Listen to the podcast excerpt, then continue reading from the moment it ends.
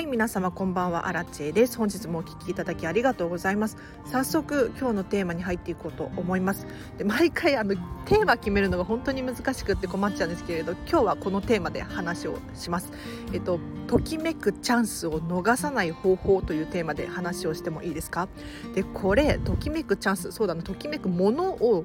しっかりとキャッチしましょうっていう話ですね。で意外と人ってなんかチャンスが巡ってきても気づかなかったりとか先延ばしにしちゃったりとか流してしまったりするんですね。そんなのもったいないじゃないですか。で後々あやっぱりあれ掴んでおけばよかったななんていうふうに思うことがあったりしませんか？どうですか？私はね結構あったんですよね。でただ私はね最近は全然違くってお片付けを終えてからっていうのかな。あのしっかりと好きなものをちゃんとアンテナを張ってですね掴み取ることができてるなっていうふうに思うのでぜひ参考にしてほしいと思います。でもう答え言っちゃったんですけれど結論を言うとですね常にアンテナを張っておきましょうっていうことです。ときめくものだったりとかお片付けをしてですね、えーと、ともっとこういうのが欲しいとか次買う時はこういうのにチェンジしたいなとかそういうのがお片付けの途中で思ったりするんですよ。でそんな時はですね常にアンテナを張っておきましょう。はい、でお仕事とか趣味とか人間関係とかにも転用できると思うんですけれど要するにこのお仕事はちょっと合わないかもしれないっていうふうに思うのであればじゃあ次どんな仕事がいいのかっていうのを今の時点で考えておくそうすると常にこうアンテナを張り巡らせることができるので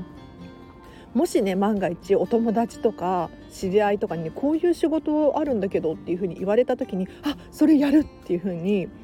ピンとくることがあるんですよね。で私つい最近ですねあのポーチを買ったんですよ。すっごく可愛いポーチを買ったんです。ただこのポーチとの出会いももうアンテナを張っていたからこそだなっていうふうに思っていてどういうことかっていうとですね私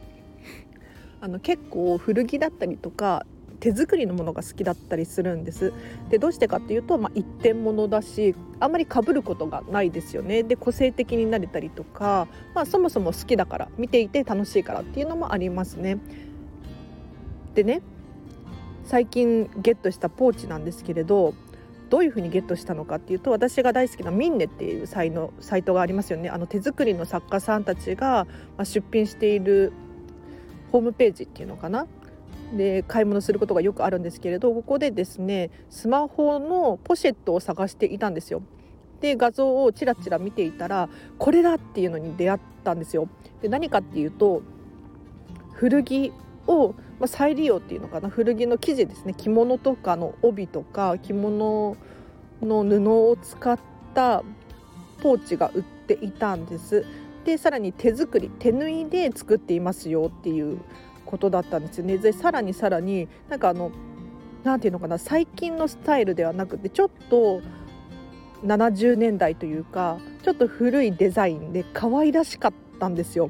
でこれだっていうふうに思えたんです。でこれだっていうふうに思えた理由っていうのは常日頃からやっぱり古着が好きっていうふうに頭の中で考えていますし手作りのものを探して探してっていうのを繰り返しているからだなっていうふうに思うんです。なので自分の好みが明確になってきてはっきりとこういうのが欲しいなっていうのがイメージをつけているとですねそういうのにもし万が一出会った時にこれだっていうふうに気づくことができるんですよ。ただなんとなくぼんやりとあれが欲しいかなとかなんだろうな収納はこういうのがいいんじゃないかなっていうふうになんとなく考えて買ってしまうちゃうっていうことがあると思うんですよ。そうすると意外とサイズが合わないとか色がちょっと違かったとかそういうことがね起こってしまうのでこれお仕事とかもう本当にそうだなって思うんですけれどなんだろうな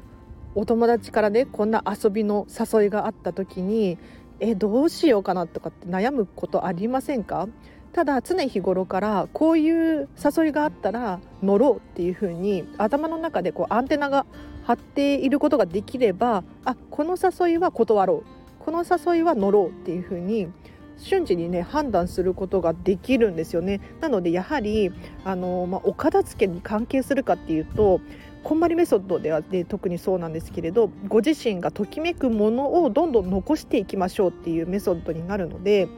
自分の好みが明確になってきますそうあの捨てるものを選ぶ作業ではなくて好きなものを残す作業なのでやっぱりどうしても最終的には自分の好みがもうね部屋を見渡すと自分の好きなものばかりになっているっていう現象が起こるんですね。なのでどんどんときめき感度っていうのが上がってきて もうお仕事だったりお友達関係だったりとかにも転用することができるんですよねあこの人の誘いだから間違いないだろうなとかそういうのが分かってきたりするんですよ不思議と。なのでぜひぜひあのなんかチャンス逃しちゃってるよねとかなんかあるじゃないですかももし今の私にあのチャンスがあれば乗ってたのに断っちゃったとかもしこの能力があれば仕事が転職できたのにとかありませんか？私はね結構あって、うんまあ、後悔というよりかは、まあ、お勉強になったなっていうふうに思うんですけれどなのでぜひ皆さんにはねそういうチャンスをときめくチャンスって私は思ってるんですがぜひ掴んでほしいっていうふうに思いますのであの今日の放送を参考にしてみていただければなと思います。では今日はここまでにします。で今日の合わせて聞きたいなんですけれどこれに関連してですね「ときめきが分かりませんどうしたらいいですか?」っていうタイトルで話した回がありますのでチェックしてみてください。でこれどういうことかっていうとですねあの私は見習いこんまり流片付けコンサルタントなのでときめきについて聞かれることがあるんです。結構聞かれますね。ときめきが分かりません。でこれどういうことかっていうとこんまりさんがときめくものを残しましょうっていうふうにおっしゃっているのであのお片付けする時に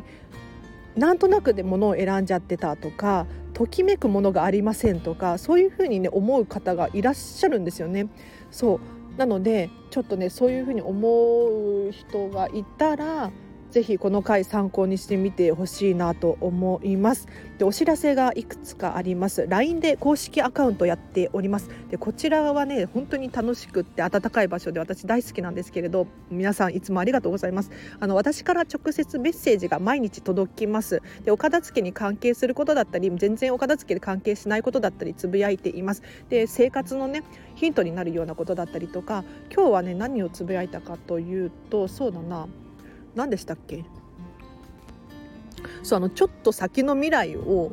想像しましょうみたいな話をしましたね。と200文字300文字くらい毎日送ってるんですけれど、えっと、例えばこのコロナがもし終わったらみんなどんな行動をするかなっていうふうに想像しているんですよ。例えば、えっと、今ちょっと緊急事態宣言で、まあ、私も都内に住んでいるんですけれど、まあ、首都圏は結構自粛ムードですよね。ただもうそろそろこの緊急事態宣言も解除されそうじゃないですか。そしたら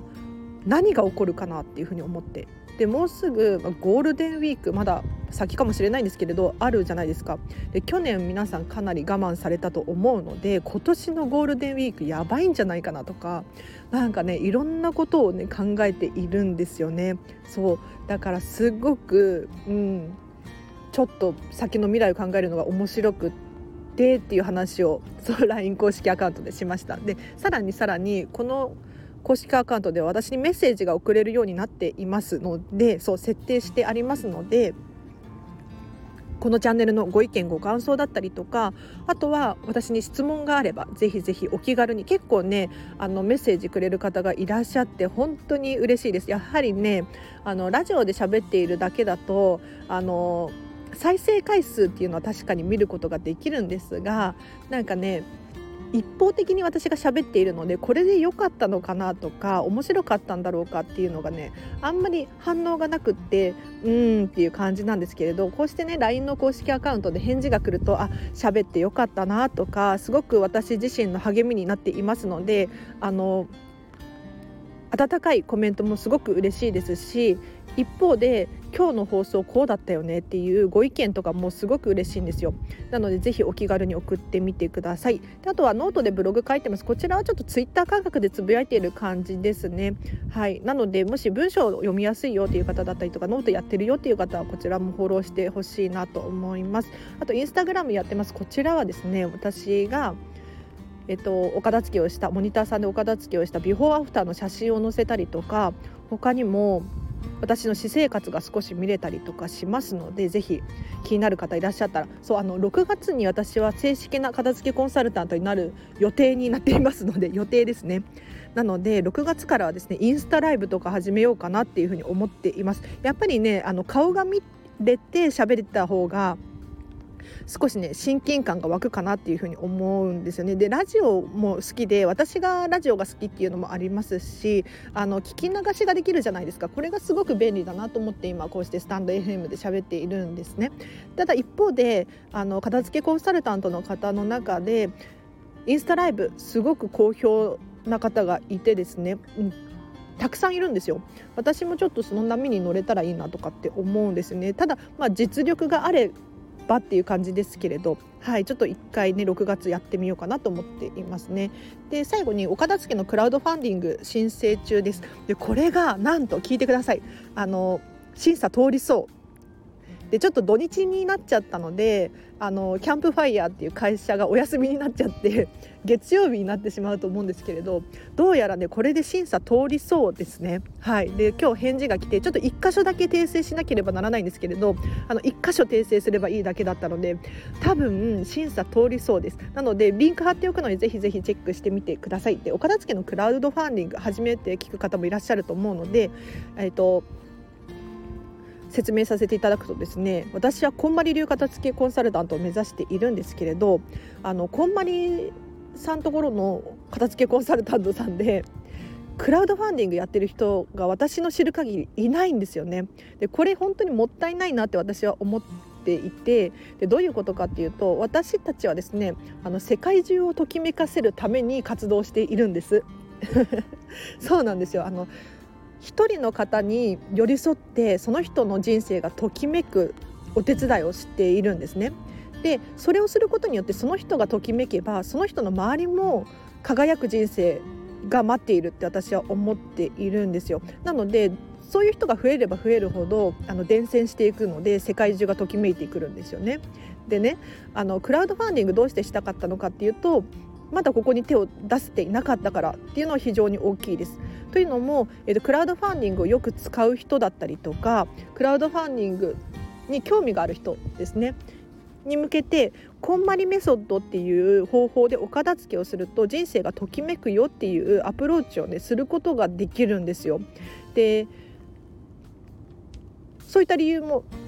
もちろんありますし私自身飲食店でフリーターでね働いていて結構収入が不安定だったりとかまあ何て言うのかなお仕事が急になくなったり増えたりとかしてストレスを感じたりするんですね。でそんな中私にできることっていうのはお片付けしかないっていうふうに思えましたしで私のような状況にある人もしくは私よりももう辛い思いをしている人ってもう日本中にねたくさんいると思うんですよ。でそういう方たちにですねあのお片付けによって人生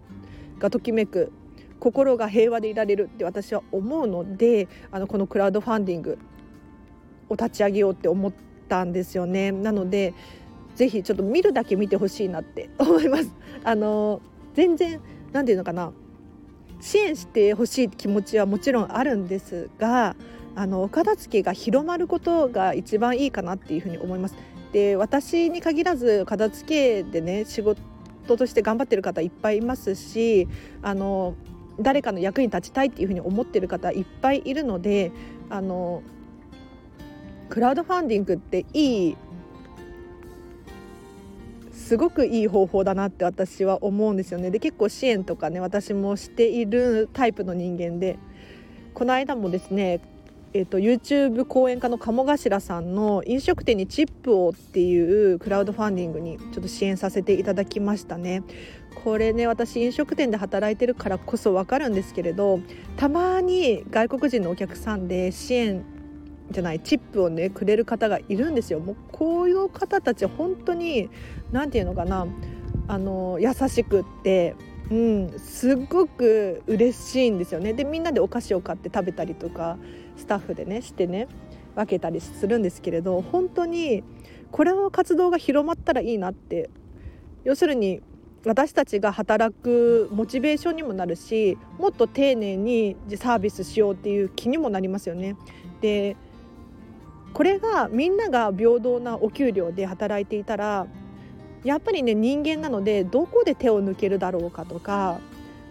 って考えてしまうんじゃないかなって、まあ、私も、まあ、少なからずあるかなって思うんですが、うん、やっぱりチップとかもらえるとあもっと頑張ろうもっとサービス勉強しようって思えますよね。なのでいいなと思ってクラウドファンディング支援したんですよ。なので結構クラウドファンディングこれから、まあ、今も流行ってるというかあると思うんですけれどなんかだらだら長くなっちゃうので子供返電しますね。うん、ということでクラウドファンディング立ち上げますっていう宣伝でした。すいませんなんか長々と喋ってしまって。はい、では、えっと、皆様今日はどんな一日だったでしょうか。えっと今日金曜日ですね。で明日から土日と皆さんはどうですか？お片付けする方とかいらっしゃるかなって思います。というのも私実は明日モニターさんのお片付けレッスンが入っていてもう本当に楽しみなんですよ。すごく楽しみ。なんかこの人の人生がどんな風に変わるんだろうって思うともう待ちきれなく楽しみですね。はい。でそうモニターさん募集しております。で、えっと、一応5月の末までの予約はモニター価格でご提供できますのでもし気になる方いらっしゃいましたら私の LINE の公式アカウントチェックしてみてください。えっと、一応ね1レッスン5時間8000円です。で交通費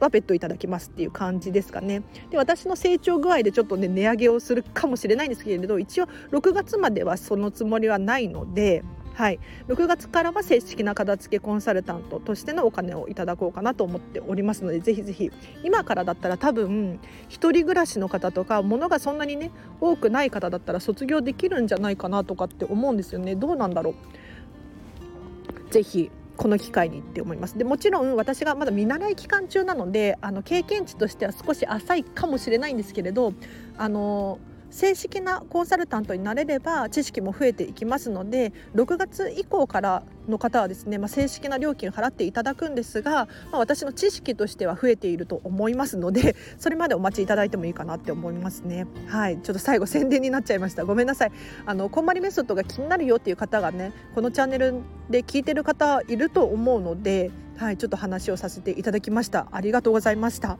はい、では皆様お片付け興味を持っていただきありがとうございます。うん、では明日もハッピーな一日を過ごしましょう。あらちでした。バイバーイ。